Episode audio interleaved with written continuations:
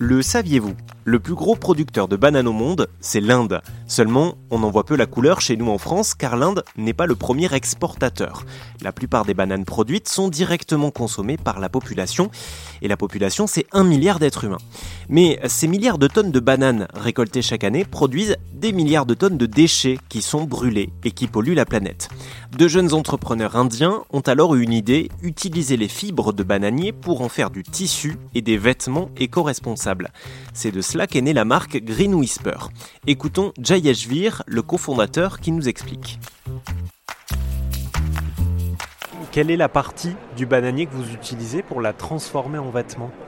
Donc c'est le tronc de bananier, euh, donc pas les feuilles, parce que les feuilles ont déjà une, une utilisation en Inde, donc voilà c'est pas euh, du fruit évidemment, c'est pas les peaux non plus. Donc c'est vraiment le tronc de bananier qui, est, qui est utilisé pour faire euh, euh, des tissus.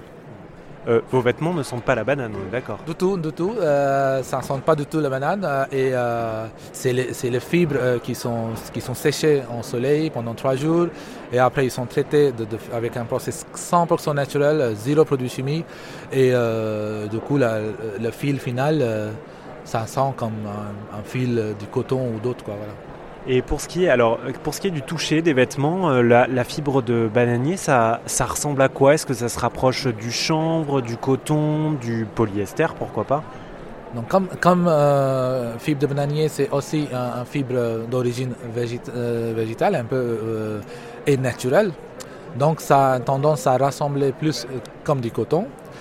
mais quand on le touche, il est beaucoup plus tout que du coton et il a certaines propriétés en fait euh, opérationnelles qui, qui améliorent en fait euh, l'expérience euh, comparée au coton.